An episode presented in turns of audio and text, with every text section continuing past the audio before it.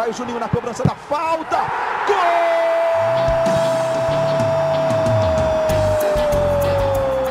Está entrando no ar o podcast. Sabe de quem? Do Vasco! Do Vascão da Gama, do Gigante da Colina. É o GE Vasco.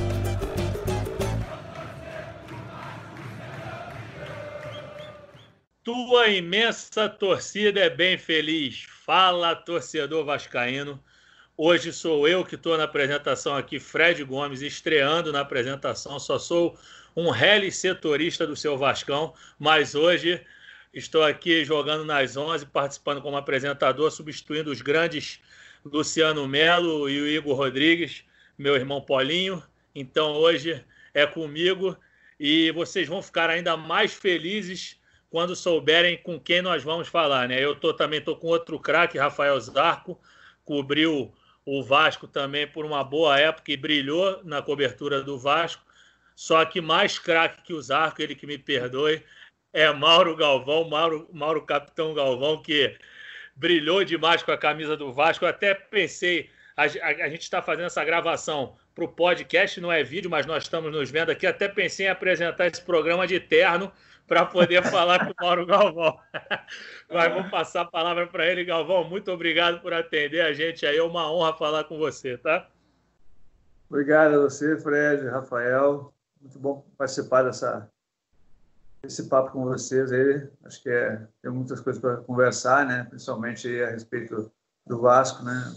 Tudo que eu defendi aí, principalmente no, nos anos 97 até 2000, né? Que foi foi muito bom, né? Foi uma, assim, um ciclo que o Vasco teve vitorioso e eu tive o prazer de participar. Mauro, é, prazer aí falar contigo e Fred também. Bom te ver, mesmo que seja de longe aí. É, outro dia, Mauro, eu estava vendo uma, uma, participação que você fez num, num, num, programa também de Vascaínos, acho que se não me engano era Papo na Colina, não lembro. E uma história que eu sinceramente não conhecia, que você joga aquela final, eu não lembro, acho que, acho que você não estava como titular no Grêmio, né? Naquela final contra o Flamengo no Maracanã? Não, estava sim. Ah, estava? A zaga era quem? Eu estava até tentando lembrar isso antes. Era Rivarola? É, começou Rivarola e eu. Aí uhum. o Rivarola machucou, aí o Luciano entrou. O Luciano era o, era o, era o jogador que estava sempre entrando assim, no, no, no meio dos jogos, né? E aí então foi essa substituição, né? Uhum. O Etrusco já tinha saído. Ah, verdade, verdade. Ele joga o Mundial, né? Se eu não me engano, pelo é, Grêmio. Ele foi para o Japão. Beleza. E aí eu estava lembrando que eu estava vendo quando você falou que a Alice já tinha um pré-contrato assinado com o Vasco, né? Queria que você contasse um pouquinho dessa história. Como é que foi? Quem é que te procurou? Não sei com quem que você trabalhava na época, se você tinha empresário, se você que mesmo que olhava mesmo as coisas. Como é que foi esse processo de chegada lá do início, né, no Vasco? Né? É, algumas coisas agora que a gente está nessa quarentena, a gente acaba soltando, né? Algumas novidades aí que uh, o pessoal não sabia, né? Mas realmente, Rafael, eu quando aconteceu a, essa mudança aí na lei, né? E houve a, a possibilidade, né, de eu assinar um pré-contrato, o Vasco me procurou, né? E a gente começou a conversar, mas já tinha terminado, né? A, a Copa do Brasil, já estava tudo tranquilo, já é, praticamente, eu acho que eram nas, nas finais do, do, Campeonato Gaúcho, acho que eu tinha até terminado o campeonato. E aí estava naquele, naquele recesso que tinha né, anteriormente, que hoje não tem mais, que hoje já começa um, um campeonato atrás do outro. Tinha aquela, aquela pausa que depois alguns times faziam excursão ou, ou não, e, e, depois começava o campeonato, então, brasileiro. E aí houve essa proposta do, do Vasco, não é? E eu não tive nenhuma dúvida, né? Porque o que acontece? É diferente de outras vezes, né, Rafael e Fred, eu comecei a, a entender, né, em termos de, do processo do, do futebol, o que os clubes faziam, né? E logo depois que terminou a, a Copa do Brasil, o Grêmio começou a, a, vender seus jogadores, né?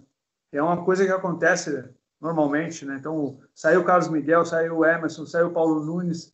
E, então, o time começou uma espécie de um desmanche, né? O Arce também, eu acho que saiu. E aí eu senti que era o momento também, né?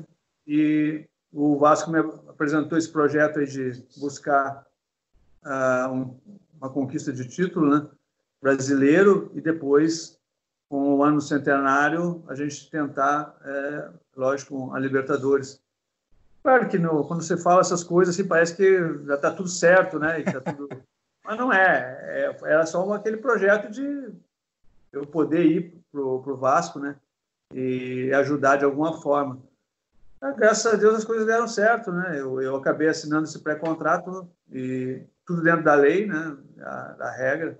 Depois o Grêmio até veio tentar conversar e eu também da mesma forma apliquei, né? Olha, já assinei um contrato, não tem mais o, o que fazer, nem mesmo que vocês tenham uma proposta, não vou ouvir.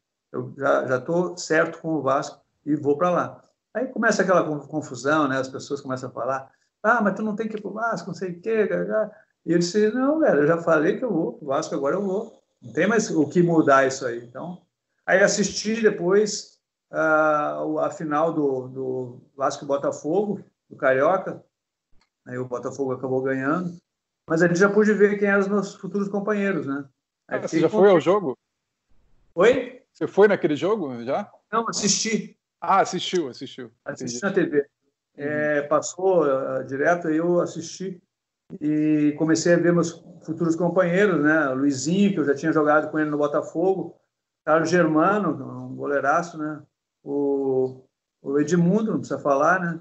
Uhum. Juninho, que eu não conhecia tanto assim, né? Porque tinha, era muito novo, né? E, e o Ramon também, que é, todos os jogadores já mais ou menos né, já não eram da base, né, eram jogadores que estavam ainda buscando uma afirmação. Né? Então, eu vi assim, muita qualidade no time e acho que é que uh, foi feito depois, né, é a chegada de alguns jogadores para completar um pouco aquele, aquele time né, em alguns setores e acho que com um pouco de experiência também, né, que talvez era que estivesse faltando.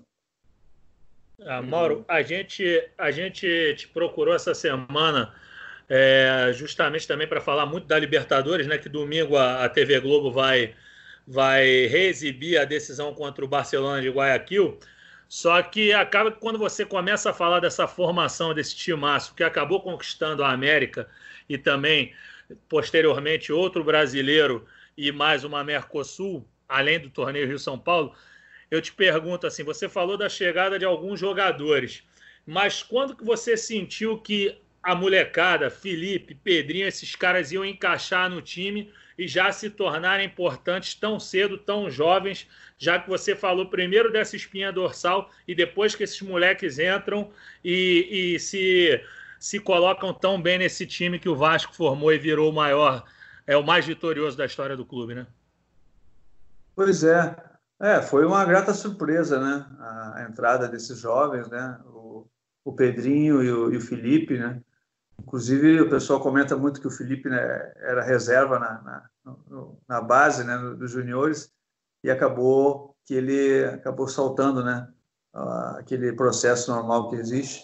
É, e acho que é natural isso, né? Você, às vezes, para a base é uma coisa, para o profissional é outra. Então, eles entraram muito bem. Eu acho que naquele time né, que já tinha esses jogadores que eu, que eu citei, a entrada do Felipe e do Pedrinho foram, foram assim, foi muito importante para nós, porque é, fazia aquele lado esquerdo ali ser muito uh, forte né, e difícil de marcar. Né? E nós tínhamos uma forma de jogar também que fazia com que o Felipe praticamente fosse um, um meio de campo, né? Ele não era um lateral, ele era um meia. E aí o NASA vinha e dava uma, uma, uma segurada ali pela esquerda e fazia aquela cobertura, né? E de vez em quando eu tinha que ir ali também fazer alguma coisa, fazer dar umas uma chegada ali.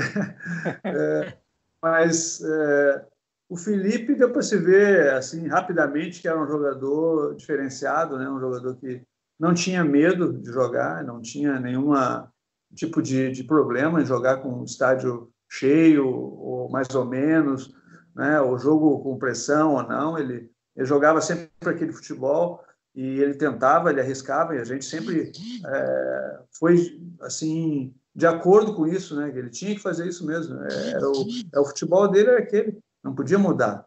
Então, nós sempre é, assim, tivemos essa ideia de que ele e o Pedrinho eles tinham que jogar à vontade, né? Jogar o futebol que eles, eles tinham já na, na base. E foi bom porque é, essa, assim, essa, esse entendimento que eles tinham, né? Por ter jogado no, no Vasco desde, desde pequeno, até mesmo no, no salão, né? Isso aí é, acho que foi muito bom para nós. Então, é, era uma, assim, uma jogada forte que a gente tinha pelo lado esquerdo, né? E com o Ramon também, né? O Ramon, várias vezes, né? Jogava por aquele lado. Então, nós tínhamos essa, essa possibilidade de, de ter a, essa alternância, né? De jogar, às vezes, o, o Pedrinho, às vezes o Ramon, né? O Ramon, acho que era até mesmo assim, mais, mais titular, né? Mas ele poderia jogar do outro lado também. Então, aconteceu algumas vezes isso, principalmente quando houve necessidade né, do, do Juninho vir mais para trás, ou o Juninho, em alguns momentos, teve machucado também. Então, é sempre bom você ter mais opções, né? Esse lado esquerdo nosso realmente foi, foi muito forte e ajudou muito a gente. E Mauro, antes da gente destrinchar toda essa formação desse time e mais histórias legais dessa época, te pergunto: no domingo vai passar na Globo, vai fazer aquele churrasquinho de um bom gaúcho para assistir a final da Libertadores, vai reunir a família. Como é que você está planejando aí para o domingo essa final? Ih, eu sou um gaúcho fajuto, velho. Não faço churrasco, eu como churrasco. Não, mas eu vou, com certeza. Eu estou vendo tudo que é jogo, rapaz, que passa aí, do, principalmente do, do Vasco, né? Nossa, e a gente fica sofrendo ainda, mesmo assim, sabendo o resultado, a gente sofre. Ah, mas essa final vocês não sofreram nada, pô. Essa foi mole, ganharam os dois jogos. É, fala isso para, fala isso agora, né? Quem estava lá dentro. Mas é, até isso é, é importante, cara, porque eu falo sempre pro pessoal: ah, a decisão foi contra o River. Não, mas se a gente ganha do River e perde para o Barcelona, o que, que ia acontecer? Não é, é foi o que aconteceu com o Fluminense. O Fluminense tirou o Boca e perdeu para a LDU. É o mesmo Os caso. Iam matar a gente. A gente ia chegar aqui morto já. Verdade. Vai lá, Zacão. Ô, ô, ô, Mauro, eu ia te perguntar, você passou todo aquele processo né, de 97 para 98, e, e, e eu ia te perguntar é, é, como é que era a diferença, que basicamente, você me corrija se eu estiver errado, a diferença dos times era no ataque, né? Era Evair e Edmundo, Donizete e Luizão. Estilos bem distintos, né, dos, das duas duplas, né? O Evair e Edmundo é, mais técnicos, mais refinados, mas talvez ajudassem menos do que na defesa, principalmente, na organização do time, quanto o Donizete e Luizão, que eram muito brigadores, né? Impressionante como era a força dos dois. É, é, como é que você, como é que você via essa diferença? O que, que um tinha de vantagem, o outro não tinha tanto? O que, que você pode falar dessa diferença das duas duplas na montagem dos times? E na, no auxílio a vocês também ali, né? É, quando começou né, esse processo todo, em 97, né, nosso time tava, conseguiu se engrenar ali, tudo com essa chegada da, né, também do jogadores experientes, né, é, o próprio Valber, Evair, e depois aconteceu né, essa, essa troca aí em, em 98, é, nós ficamos, é claro que um pouco preocupados, porque o Evair e o Edmundo eram jogadores assim muito fortes, muito bons, né? E tinham um entendimento assim que parece que eles nem precisavam falar, né? Eles, um olhava para o outro já sabia o que ia acontecer. Tem, um, tem uma jogada até contra o Flamengo que nos 4 a 1 que nós ganhamos, que o, o Evair dá uma bola pro o Edmundo que é, é incrível, cara. Ele só ele não domina a bola, só pega e é, aquele, aquele primeiro gol, o Edmundo já dá sem olhar para ele e recebe de volta, né? praticamente. Né? Eles já, já sabiam onde é que eles estavam, já conheciam né, como é que eram os movimentos. Então, o, o Evair deu um toque só, ele matou a defesa, tinham quatro jogadores, ele matou os quatro. Então, é, mudar aquilo ali preocupava a gente, é claro.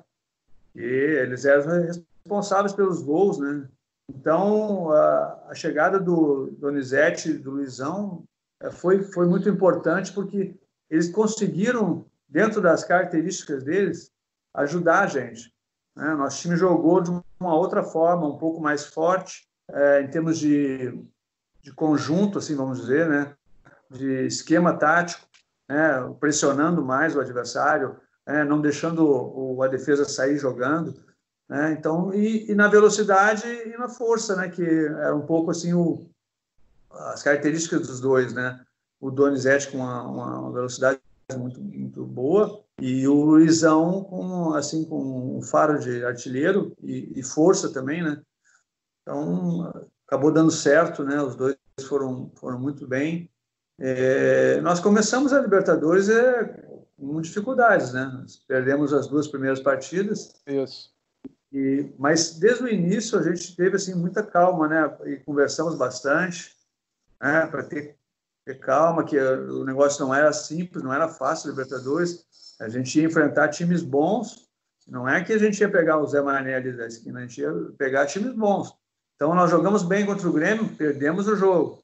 Jogamos bem contra o Chivas, perdemos o outro jogo. E aí a gente conseguiu empatar com o América do, do México, né? Lá em, no, no, México, na cidade do México. E ali foi o nosso, né? Nossa salvação, né? Vamos dizer assim, porque a gente não, não foi fundamental, né? É, nós chegamos com um ponto e com três partidas em casa. Então, era a nossa a vez, né? A gente, se, a gente se reuniu, a gente conversou, a gente falou, ó, tudo aquilo que nós passamos lá fora, nós vamos fazer os caras passar aqui dentro agora. Eles vão ter que sentir né, a força do nosso time e a força da nossa torcida. E aí, o Lopes, acho que foi muito importante nisso aí, ele falou para nós, nós vamos jogar em cima dos caras. Não tem esse negócio de ficar esperando, não. Nós vamos lá em cima. E nesse sentido, né, Donizete e Luizão, eles abafavam os caras, não deixavam sair de nenhum. E a gente, até fazer o gol, a gente continuava naquele ritmo ali. É difícil, é difícil, mas a gente acabou conseguindo, né? E, as, as, as vitórias que a gente precisava, né? E que nos deram a classificação para outra fase, né? É, depois de um começo meio meio difícil. Aquela, aquela, eu, eu, ia justamente tocar nesse ponto que o Vasco começa com duas derrotas e tudo e, e, e faz só o primeiro ponto lá no terceiro jogo, mas é, existe o Vasco não disputava Libertadores desde 90, né? Porque foi campeão brasileiro em 89.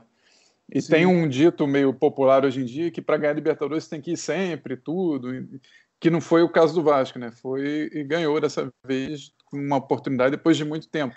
Aquela vitória que acho que foi muito marcante ali do início sobre o Grêmio, que era um grande time na época, né? Você sabe muito bem, né? Que você veio, estava saindo do Grêmio tem pouco tempo e foi campeão da Copa do Brasil e tudo. Aquela vitória de 3 a 0 e categórica como foi, você acha que foi a mais marcante ali daquele início ali do, do da campanha? Assim, foi quando a confiança realmente chegou ali para vocês ou realmente como você contou, vocês estavam tranquilos. E de onde vinha essa tranquilidade? Era dos mais experientes? Era de respaldo do Lopes, do próprio Eurico? Não sei. Como é que era esse, esse contato do dia a dia?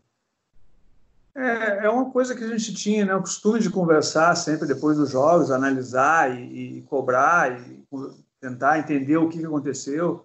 É, a gente tinha esse costume, né? O Lopes gostava disso também, de, de, de ver os erros que a gente teve, né? Ele passava para nós o que, que a gente tinha acertado, é, o número de passes, a posse de bola, essas coisas tudo. Então a gente, é, eu acho que ser também assim ter consciência de que você jogou bem, né? E vai acontecer, e acontece muito isso no futebol, você jogar bem e perder. Então não é uma, não existe uma lógica do futebol que você joga melhor e ganha. Sabe que o futebol não é assim. Né? Mesmo você jogando bem, às vezes você perde o jogo. Então, o adversário foi mais. Ele conseguiu fazer o, a oportunidade, converter o gol e você não conseguiu. Então, paciência. Então, a gente procurou ser bastante assim. É, sincero nesse sentido, né? Quando jogava mal também, falar que, pô, jogamos mal pra caramba, pô. O que, que aconteceu? Então, a gente tem que tentar ver o, o jogo como, como é realmente. E a gente sabia que a gente tinha um bom time. Então, nosso time não era um time ruim. Estava faltando alguma coisinha para a gente. E nesse jogo, como você falou, acho que isso aí aconteceu, né? Quando o jogo contra o Grêmio, porque o Grêmio é um time forte, um time que tinha, o, acho que o Ronaldinho estava lá no Grêmio ainda. Estava começando, então, uhum. É, então a gente, a gente sentiu naquele jogo ali, e principalmente eu acho que o, o Luizão e o Donizete, eles conseguiram também marcar os gols, jogar bem. Então isso aí deu assim meio que aliviou, tirou um peso assim das nossas nossas costas, né? E mas a gente sabia, né, que ia ter muita coisa pela frente ainda e a gente só tinha que continuar né, jogando daquela forma ali que acabou sendo assim o nosso, acho que a, diferença né, do, do, nosso time, né, aquela marcação muito forte, né, principalmente nos jogos em casa. E isso aí acabou dando certo, né? Esse 3 a 0 aí foi bem um, um espelho, assim, vamos dizer, da, da nossa vontade, né? Jogando dentro de casa, a torcida enchendo o São Januário, né? Então, a gente conseguiu, assim, unir, né, essas, uh, essas situações que são tinha importantes. Uma, tinha uma musiquinha que... Torcida, né? Tinha uma musiquinha que eu lembro que ficou famosa na época, que é Arerê, o Grêmio veio aqui pra Tananã. que era assim com todo adversário que ia São Januário. Não sei se você lembra. É, né? virou, virou, virou essa, essa, essa música aí, pegou, né? Mas era bacana, a gente, a gente vivia assim uma, ah, um momento de muita assim alegria, né, de ter um time bom e uma torcida assim que estava com, a gente, né? Ô Mauro, agora aconteceu uma coisa nesse jogo aqui, eu vou explorar a tua memória para ver se você tá bom ainda. Aconteceu uma coisa que ninguém imaginava nesse jogo. Mauro Galvão tomou cartão amarelo. O que, que você fez para levar amarelo nesse jogo, Mauro? Pô, ah, mas antes, deixa eu lembrar uma coisa. O, o Luizão ah. levou uns cinco amarelos naquela Libertadores, o Mauro levou dois, eu acho, só. Ou três, três. É. Tava olhando. Mas o, o Luizão, Luizão batia. O, o Luizão batia em zagueiro pra caramba, sabe? Que ele disputava que era uma beleza. Mas conta aí, Mauro, lembra desse amarelo não? Olha, pra te dizer a verdade, Fred, eu não lembro. Mas se, se, eu, se eu ganhei, é porque eu devo ter merecido, né? Pô, pra você levar, deve ter merecido. Deve é. ter dado uma boa Mas... em alguém. Mas eu acho que era assim a nossa forma de jogar também, é, como eu tinha falado, é um pouco agressiva, né? Tentando sufocar o adversário. E às vezes a gente passava um pouco né, do, da, do, do limite, né? Então é normal. Mas é normalmente assim as faltas que eu faço não são faltas assim muito violentas, né? Mas às vezes, por exemplo, se impede um contra-ataque, aí tem que ser amarelo mesmo. Claro, não tem jeito. E, e Mauro, assim, em relação ao ainda essa campanha da Libertadores, você fala, como o Zarcos perguntou, sobre o quão importante foi, foi essa partida, e aí imagino que quando vocês chegam já para a partida seguinte contra o Guadalajara, já era outro panorama, né? Ou seja, foi o que você falou para o Zarco, né? já estavam muito mais confiantes, né? mais cientes do que precisavam fazer para projetar esse título, já que vocês vinham com aquela força daquele brasileiro de 97 e agora, enfim, tinham engrenado na Libertadores, né? É, a gente conseguiu, né, tirar um pouco daquele, daquela pressão, né, que existia, né? A gente sabe que é normal. Né? Eu lembro que no México, eu, quando a gente tinha perdido as duas primeiras partidas, é, tava assim, o, o grupo estava bem, é, assim, preocupado, né? O pessoal já começa a conversar e já começa achar que tem alguma coisa errada. Então, a gente teve que ter tranquilidade naquele momento ali, porque uh, eu acho que é para isso que serve também, né? Os jogadores mais, mais experientes, né? Os jogadores que já passaram por essa situação. E nosso time, a gente sabia que era um time bom. Poderia acontecer até da gente não conseguir se classificar, né? Que faz parte do, do jogo também. Mas que a gente tinha um bom time, a gente tinha. E a gente sabia disso porque a gente tinha é, conquistado um título um ano antes, então não, foi por acaso, né? O time era, era bom e estava faltando só algumas coisas é, encaixarem um pouco melhor e elas começaram a, a, fluir, né? A gente conseguiu já começar a fazer mais gols, conseguiu ter né, assim é, também defender um pouco melhor. As coisas acabaram assim se encaixando, mas não, não foi fácil, né? Isso aí eu acho que sempre valoriza, né? Uma conquista como essa. Mauro, em 97 o capitão era Edmundo, né? Ou estou enganado?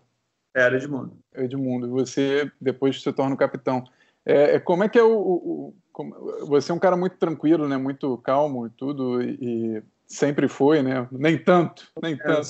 Era justamente isso que eu ia perguntar. Como é que era a sua liderança? Era um que tem vários tipos de liderança, né? Tem um líder. Não sei se você está vendo por acaso o, o, documentário do Michael Jordan, não? Por acaso você teve. Já viu? Eu vi que você quer acompanhar agora. É, porque tem o, o, Michael Jordan, aquele cara que pressionava muito, às vezes até intimidava e, e fazia o cara ficar nervoso e errar, né? Quando, o efeito contrário. Mas como é que era o teu tipo de liderança? Era aquele que pegava o, o jogador ia no canto e falava, pô, vamos assim, assim, assim, ou, por que, que você chegou atrasado? Enfim, era de cobrança, mais light, mais ou menos, o jogo dava bronca, firme, como é que era o Mauro líder, que eu, sinceramente, não, não tenho muita memória, assim, sobre como era esse bastidor, assim. É, eu acho que o, o time, assim, ele tem que ter uns, uns quatro, cinco jogadores que possam ter esse papel, né? Não, acho que um só é muito pouco. Sim. É, Luizinho tem... também era muito, né? É, Luizinho, Carlos Germano, né? É, Evair, o próprio Edmundo, que apesar de ser um jogador assim, que parece um pouco, fica um pouco irritado, mas ele, ele também entende quando a gente fala. Então, uh, o próprio Ramon, um cara muito esclarecido.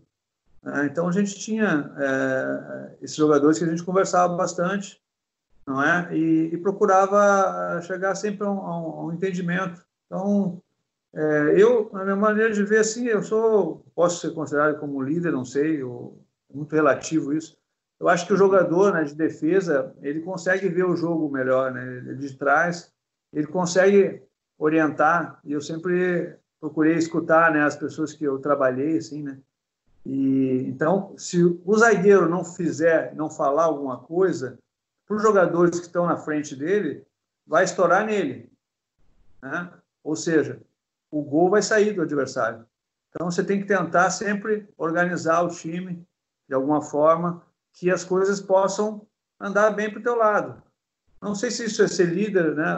Eu sempre procurei uh, ver dessa forma e acho que a questão assim de uh, fora do campo, né? Eu acho que ela é importante também você né, ter uma boa relação com, com teus companheiros. Né? Uma coisa que é importante, uh, assim, a, alegria de você estar junto né? Você chegar em um, treino, chegar bem, chegar disposto, né? não chegar aquele, ah, tô, tô cansado, tô com uma dor aqui, uma dor ali. É o tipo de comportamento que não leva a lugar nenhum, não ajuda em nada. Você tem que chegar já disposto, né? mostrando que você quer né? É, trabalhar, você quer treinar, né? levar as coisas a sério. E dentro de campo vai acontecer o resultado. Nosso time tinha uma, uma situação de jogo que era muito importante. Muita gente não nem notava isso. Nós fazíamos muito gol de bola parada. Por quê? Não é porque eu, eu dormia, pensava, sonhava que ia fazer gol de bola parada. Nós Treino. íamos treinar. Todos os dias, todos os, os treinamentos nós fazíamos até não sei quantas cabeçadas. Eu chegava em casa com a cabeça dolorida. Aí depois ficava pensando, o que está acontecendo? Está me dando a cabeça. Aí é, é de treinar, de, de, de cruzamentos, né, que o Juninho batia, que o Ramon batia, né, então que o, que o Pedrinho batia. Então, tudo isso é, eu acho que é o trabalho. Então, se você quer passar alguma coisa para os seus companheiros, você tem que mostrar o que você quer passar. Não adianta só falar. Falar, falar, falar e não, não mostrar. Você tem que mostrar com o teu comportamento, né, com as tuas atitudes, né, e dentro de campo jogando, né? Porque ninguém vai acreditar em ti se tu não jogar. Então, eu acho que é, é isso que eu, que eu tinha que fazer. Sempre foi esse meu, a minha preocupação, mas nunca me preocupei em ser líder, né? de, de tentar uh, chamar atenção. Nunca faria isso. Né?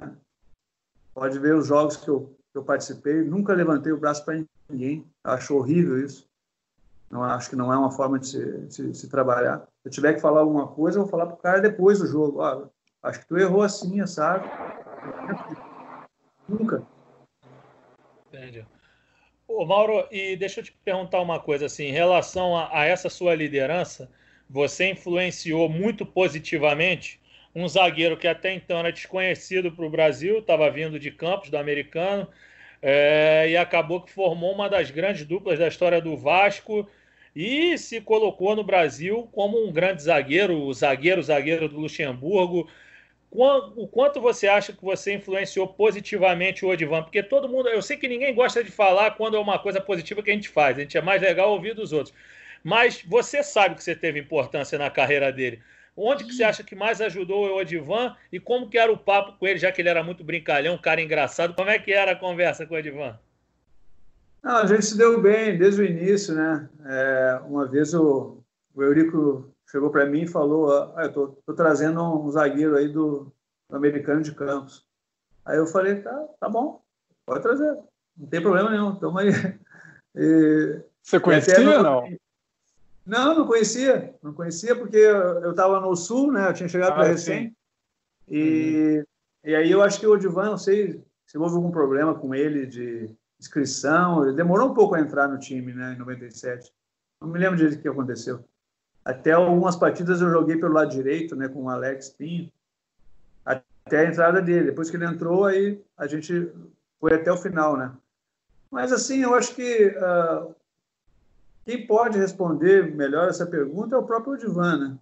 É, eu eu acho que uh, o que ajudou realmente ele foi ele estar é, preparado naquele momento ali, estar atento é, e principalmente é, preparado para ouvir o que se pedisse, né? O que, aquilo que a gente pedisse para ele, ele tinha que estar preparado para ouvir, né? E executar. Eu acho que era isso que era o, o mais importante, porque ele era um jogador que estava vindo de um time pequeno, então um time que é um jogador que estava entrando no time, então era aquele momento que ele tinha que, né? Se soltando, né? E mostrando o futebol dele. Então, acho que é isso. Ele foi, ele foi inteligente, eu acho que, o, né, meu modo de ver, o Odivan, em ouvir né, todos que, que falavam com ele, que procuravam ajudar e tentar fazer com que ele é, se entrosasse né, o mais rápido possível né, num time grande que não é fácil, né? A gente sabe que não é fácil. Jogar no Vasco, né, Flamengo, aí, Fluminense, Botafogo, time Palmeiras, São Paulo, enfim, esses times todos, Inter e Grêmio, não é fácil. E, e, ele conseguiu isso. Então, é muito mérito dele. Eu acho que é por aí. Então, é, que bom né, que a gente conseguiu né, é, ter essa oportunidade, ele também, de jogar com, com o nosso time. Né? Eu acho que o time do Vasco ajudou muito. Né? Não só ele, como é, todos. Né? Todos, acho que todos nós tivemos assim é, um efeito muito grande né? Em termos de projeção, em termos de assim da, da nossa imagem, né, que ficou muito forte nesse período, porque a, a televisão estava ali naquele momento de assim, passar muitos jogos, muitas decisões, e o Vasco ele estava na maioria delas. Então isso aí fortaleceu muito a nossa imagem, fortaleceu muito a imagem do, do Vasco como clube, né? E hoje a gente vê que os vascaínos, né, têm uma memória muito muito boa, né, e, e em relação a isso eles são muito felizes, né. Mauro, só agora voltando um pouquinho no tempo, você falou, a gente falou de influências legais e tal. Agora eu puxar um pouco da tua memória aí. Quem foram os caras que mais te influenciaram no início ali? Falcão ali, digo, não exatamente da tua posição, né? Você teve ali, viu de perto Figueroa, né? Deve ter visto, né? Quem que eu, você eu, pode contar aí? Assisti, né, os jogos do, do, desse time aí, do, o Inter teve um time numa época muito boa, né? Então, é, eu assisti Carpejani jogando, Batista, Falcão, né? E Valdomiro, que não era a minha posição, mas que eu admirava muito, porque é um exemplo de atleta, né? Eu sempre gostei muito assim da, da vinculação do jogador com a imagem dele, né? Não só o jogador. Não eu acho que tem que estar uma, imagem também boa para você poder assim é, passar um, um, um, recado, né?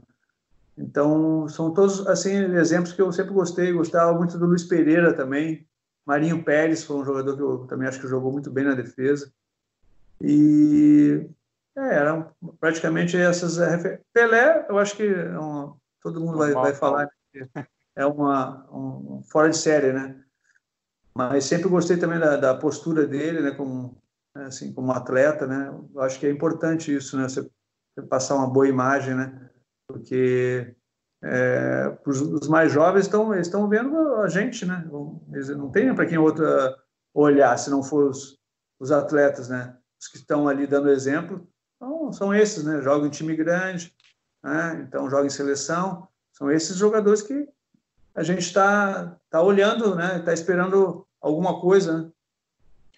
Legal. Ô, antes Mauro, de a gente voltar para não, antes de a gente voltar para os anos 98, aí lembrar uma. Esse ano também faz, se minha conta não está errada, 30 anos de 1990, aquela Copa do Mundo. Você jogou de líbero, né? É, você jogava Isso. de líbero no Sion antes? Ou, ou... Não, você não tinha nem ido para o Sion ainda, né? Se eu não me engano. Ah, é Lugano. Lugano. Lugano eu fui desculpa. depois. É, eu fui depois. Quem jogou no Sion foi o Túlio e o. Maravilha. Mais ou menos a mesma época. É que eu estava é, vendo se disputou. Nós jogamos contra, inclusive. É, se disputou vaga naquela época com o Moser para ver quem jogava de líbero, né? Um jogava, o outro jogava, mas você que jogou a Copa, a maioria dos jogos, né? Se eu não me engano. É. Eu comecei... Você jogava naquela posição ou só com o Lazzaroni ali? Como é que, que você lembra assim daquele aquele mundial ali de 90? Não, nós, assim, Rafael, nós, nós tivemos uma Copa América aqui no Brasil que nós conquistamos, né? E eu joguei toda a Copa América, né, toda a preparação, né, é, como líbero, né. Não é bem líbero, né, na verdade são três zagueiros, né. A gente costuma falar líbero, é, que quando você sim, fala uma sim. coisa, ele pega, não tem como mudar mais. Na verdade, eram três zagueiros, né. Sim. assim, a, a, função era dar a, liberdade para os laterais. Por que isso? Porque o lateral do, do Brasil sempre foi um lateral muito muito bom e eles saíam simultaneamente. Então ficava ficavam dois zagueiros só, não, não conseguia dar conta. Então Sim. esse terceiro zagueiro ficava ali para é, justamente cortar esse contra-ataque, né? E a gente conseguiu em diversas vezes, né? A gente foi muito feliz nisso e fomos campeões da América aqui, né? Depois de 40 anos. Depois classificamos a seleção, né? Para a Copa do Mundo de 90, naquele jogo tumultuadíssimo que houve, que o o Rojas cortou, né? fez aquela loucura ali. E, mas ele pagou por aquilo, né? Verdade. Acabou pagando. E, então foi para nós foi um alívio, né? Porque conseguimos provar que não, não tínhamos nada a ver com aquele, aquele negócio. E aí fomos para a Copa do Mundo. Na Copa do Mundo as coisas não andaram muito bem, tivemos algumas dificuldades. Né? Começou aqui no Brasil com algum problema de patrocínio, você lembra disso bem? Não? Aquilo realmente impactou ali na, na preparação? Ah, eu, eu, acho que. Não... Só para o ouvinte que não está lembrado, foi a questão do, da Pepsi. Da né? Coca-Cola. Ah, da Pepsi. É, é, o do patrocínio foi o seguinte: que, que os jogadores, né, os atletas, eles têm direito a, a 20% de toda a verba que foi é, assim colocada como publicidade. Então, se você ganha um milhão, você tem né, tanto para receber, seria no caso 200 mil, né? vamos dizer assim, uma conta meio rápida. Sim. E, e no caso, foi passado para nós um valor que não era o verdadeiro. Né?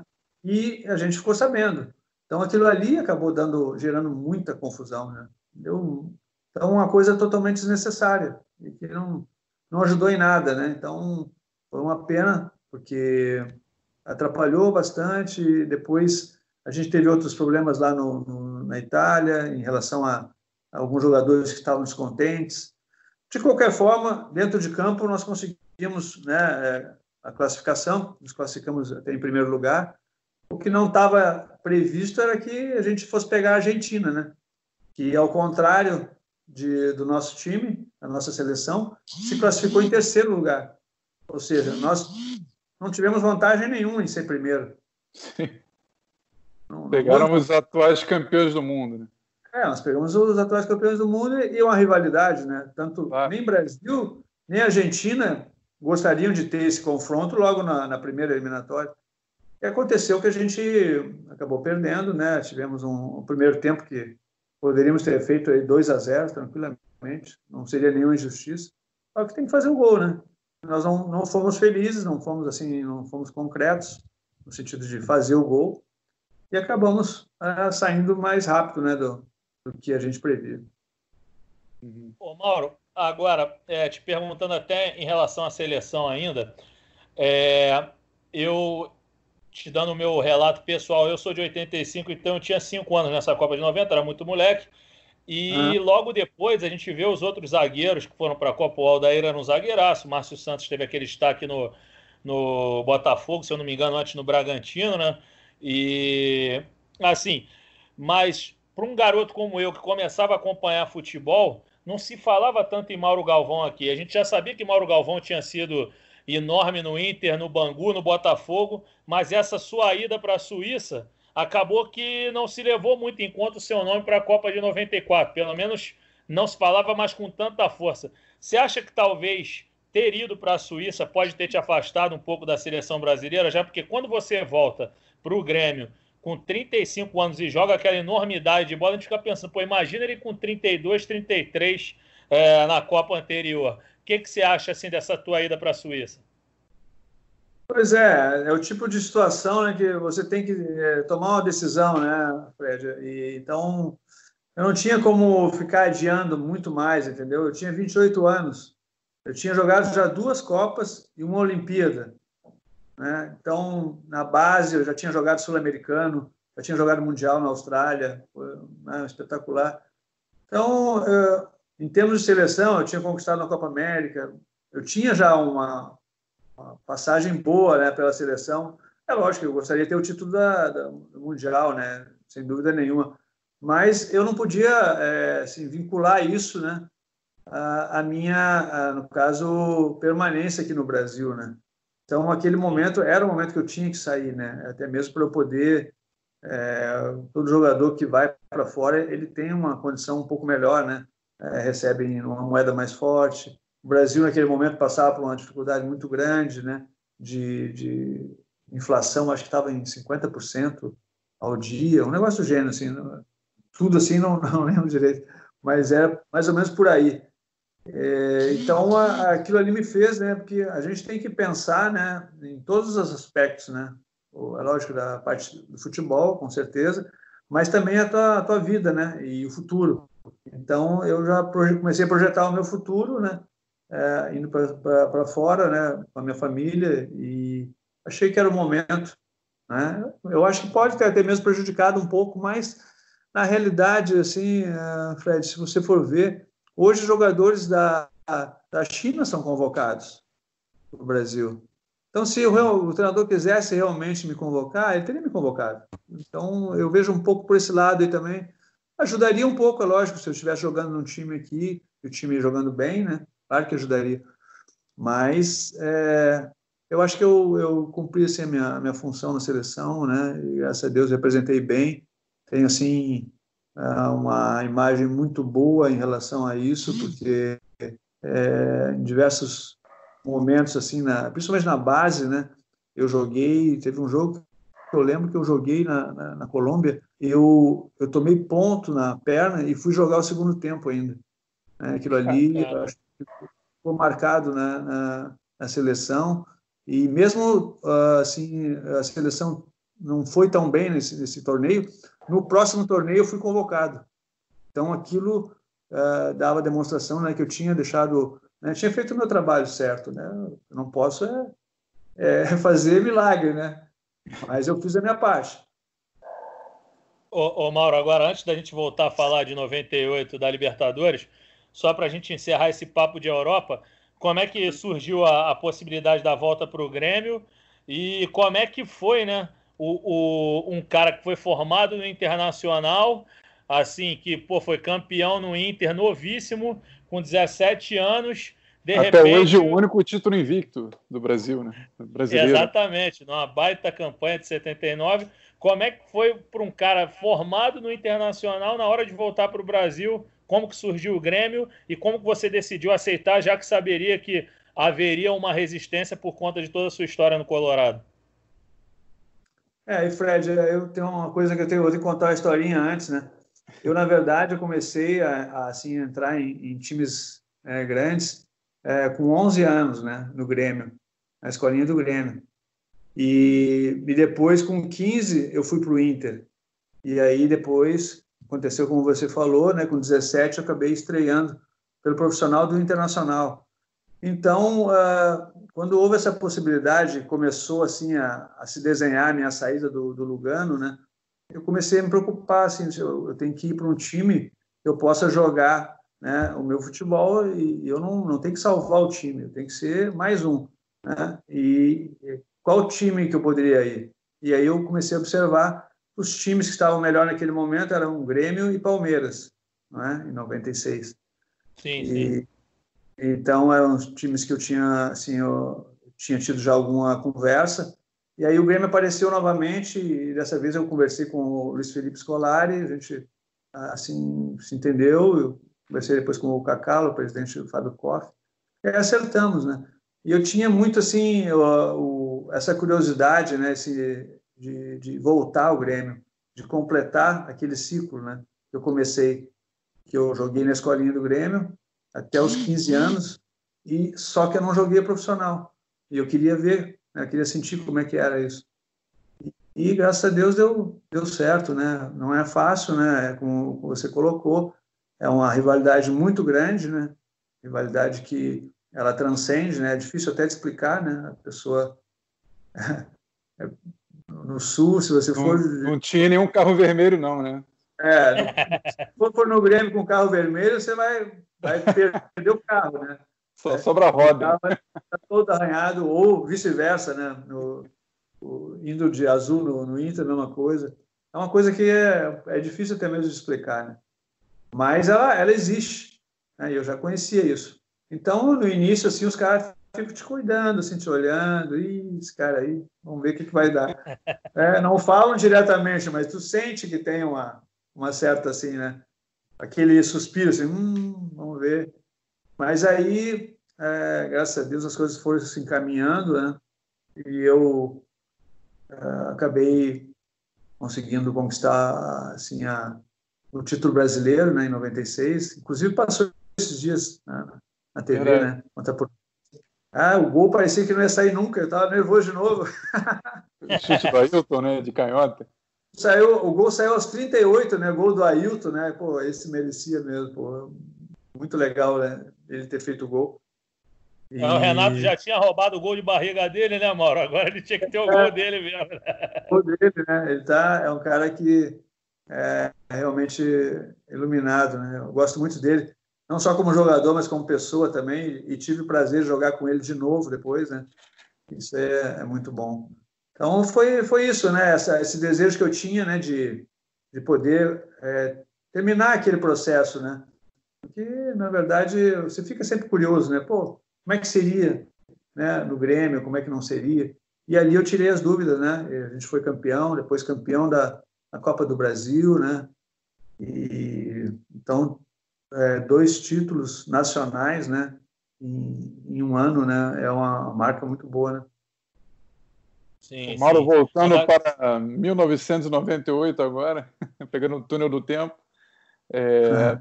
No primeiro jogo da Libertadores, da final, né? A gente até pode falar do River também, mas você faz uma jogada muito bonita no segundo gol, né? Uma tabela com, com o Luizão, né? Aquele gol foi no primeiro tempo, né? Eu estava querendo lembrar, mas foi no primeiro tempo e, e ali os seus avanços é, eram de uma liberdade ali que você já tinha, é, era uma coisa mais ensaiada. Como é que era a tua participação no ataque que não era raro, né? Você sempre foi um, um jogador de muita técnica, né? É, a gente tinha algumas é, situações assim, de jogo, né, que eu, que eu saía um pouco, né? Normalmente o NASA ficava, né? mas é, não dava para sair todo momento, porque já tinha o Felipe né, que fazia aquele, aquela, aquela saída por dentro, né? e, e aquilo ali era, era muito importante para o nosso time. Né? A minha saída normalmente era mais na bola parada, né? A bola parada realmente era, era o momento que eu e o Divan íamos para frente, né? Para fazer aquela aquela pressão e ou a bola batia na gente, ou a bola entrava direto, né? A gente fazia um, uma confusão ali e a, bola acabava no, é, dando certo. Então, é claro que aquele lance foi um lance assim que apareceu, né? E é, me deu assim um estalo também naquele momento assim de, de eu, era uma bola rebote de escanteio, eu acho, tenho quase certeza. E ela ah. caiu no pé do, do Felipe, eu acho, né? E naquilo eu, eu vinha, vinha voltando já, eu estava voltando para o campo de defesa, dei o giro, fiz um giro assim, e voltei quase como uma jogada de basquete, assim. E, porque tem um pouco a ver, né, alguma jogada assim com, de basquete. E aí o, o Felipe toca essa bola no, no pivô, que seria o Luizão, né? E eu faço a volta e, e venho para perto dele, né? Os caras, quando vão nele, ele toca para mim. Aí, quando ele toca para mim, eu ameaço chutar, trago para outra perna e acabo tocando para ele, né? E de volta, né? Mas é, foi uma coisa muito rápida, né? Não, não, não foi uma coisa nem pensada, nem ensaiada. Foi o próprio improviso mesmo, né? E ela caiu no pé do Luizão, aí, meu amigo, já era. Ele gira e bota para dentro. Ah, é, é, o tipo centroavante, né? Não tem nenhuma dúvida. Ele só pega e ele chuta para o gol e faz o gol. E Mauro, é, falando sobre ainda um pouquinho da Libertadores antes da final com o Barcelona, até porque é, vai ser exibido o jogo de Guayaquil, é, não é esse de São Januário. Antes de vocês chegarem nessa final, é, teve aquele jogo épico com River Plate e no primeiro tempo foi aquele Deus nos acuda, né? Uma pressão do River danada. É, como é que vocês conseguiram é, conversar em relação a isso, encontrar tranquilidade e o caminho para chegar à final, já que, que não foi um, um, jogo simples. Obviamente que, que ninguém imaginava um jogo simples contra um time do tamanho do River Plate, eles eram atu os atuais campeões, mas como é que foi controlar os ânimos para chegar até o final do jogo e, enfim, fazer aquele gol histórico que virou música e que não sai da cabeça dos vascaínos? É, se eu vou ter que recorrer a 97, porque nós tivemos um jogo que foi muito importante, né? Assim, porque nós jogamos, acho que uma Supercopa no meio do Brasileiro. Nós tomamos de Verdade. quatro. Tomamos de quatro do River.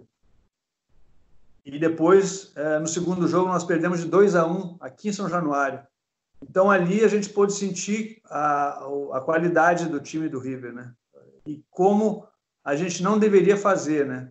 Tudo aquilo que a gente fez lá, a gente não poderia repetir, ou seja, jogar aberto contra o River, né? Isso aí é um convite ao suicídio, né?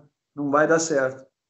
E a, aconteceu foi isso. A gente conversou muito, né? A gente ia enfrentar um adversário de qualidade, uma grande torcida, né? É, e ia ser um ambiente muito, assim, difícil de, de, de segurar um resultado.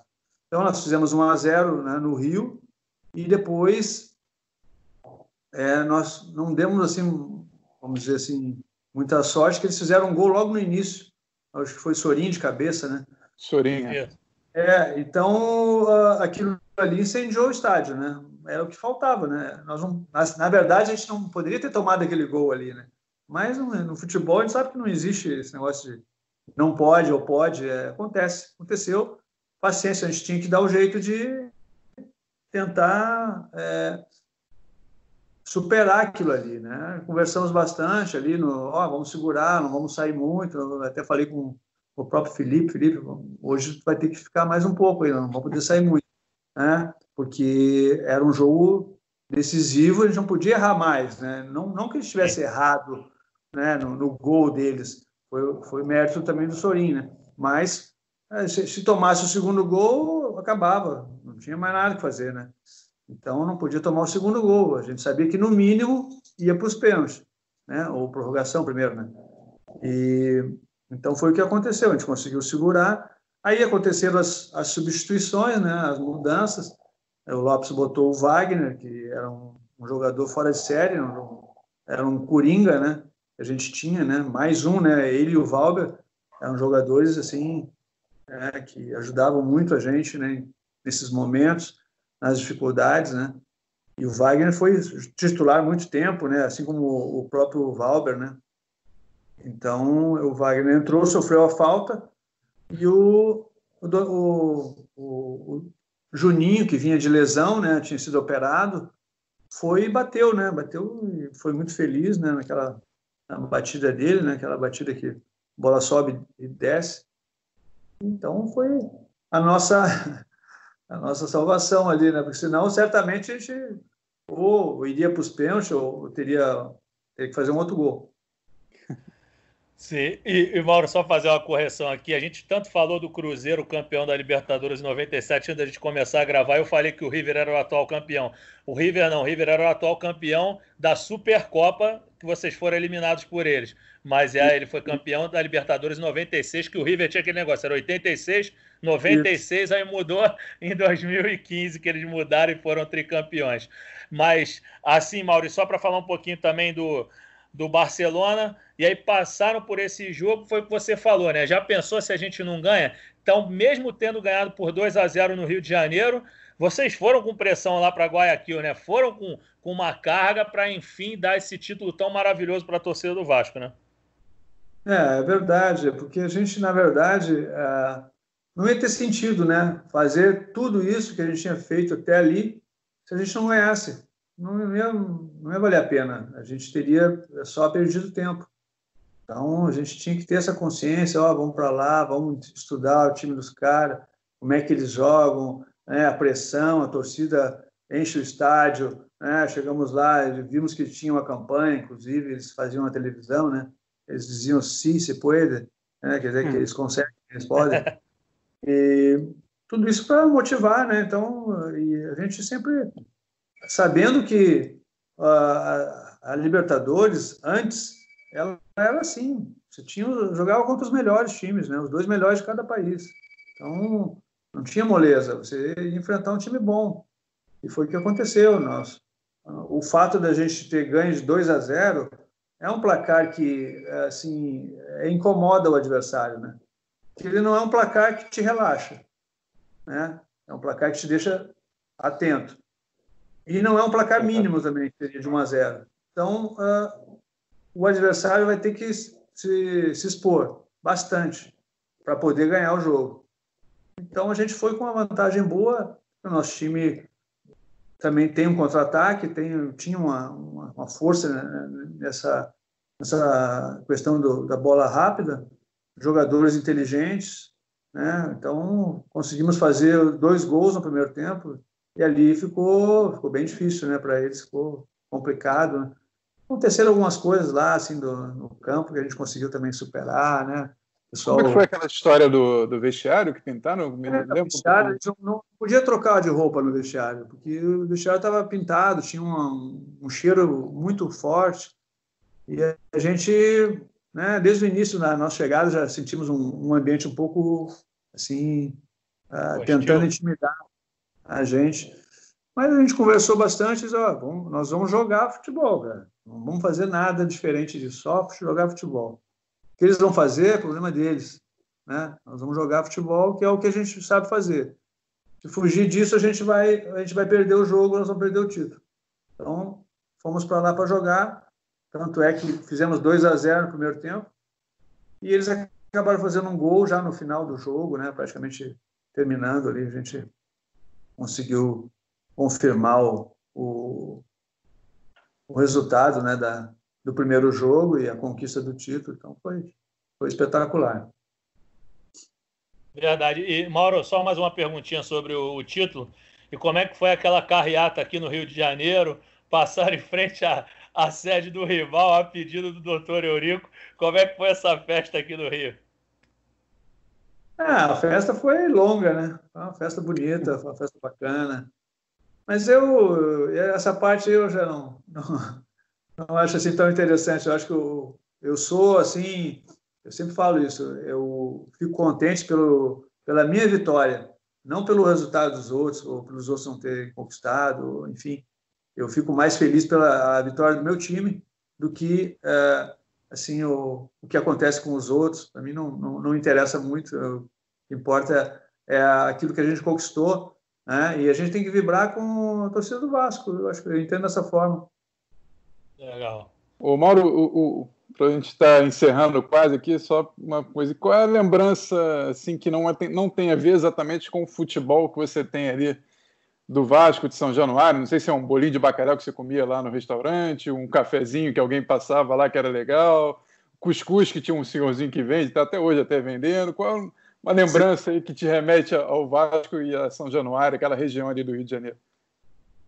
Ah, é todas essas que você falou, Rafael, é o cuscuz, é, o bolinho de bacalhau. Eu nunca comi tanto bolinho de bacalhau que nem no Vasco. E continuava fininho. É, mas assim, é, é muitas, muitas lembranças assim boas, né? Cadeg isso aí ou não? Oi? Na Cadeg você ia ou não? Ia na Cadeg, mas eu, eu ia bastante ali no, no Adegão, né? Ah, legal. Inclusive foi ali que a gente assinou o contrato, né? Praticamente fechou o contrato com o Vasco. Então é muita coisa ali, é muita coisa legal, né? Aquele, é um estágio que ficou, né? Fica marcado assim, na, na, na carreira da gente, na vida da gente. Legal, legal. Bom, acho que a gente vai encerrar, né, Fred? Alguma coisa aí?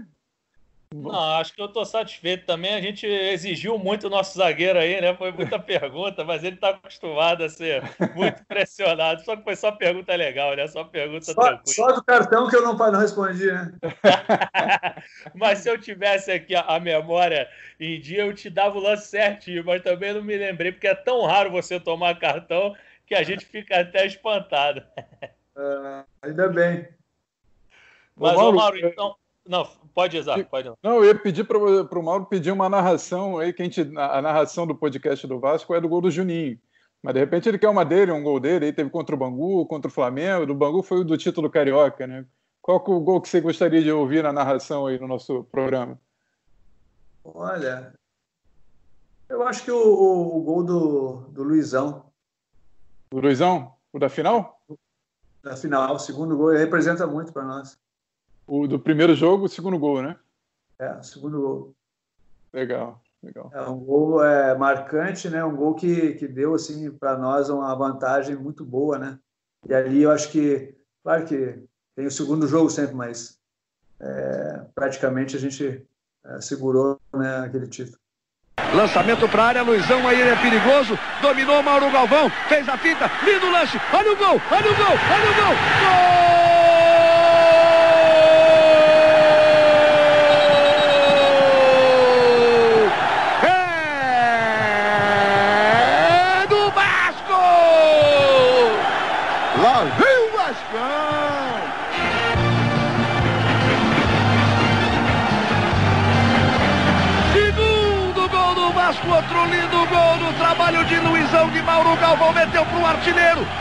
Artilheiro pro gol, ele saiu pro abraço.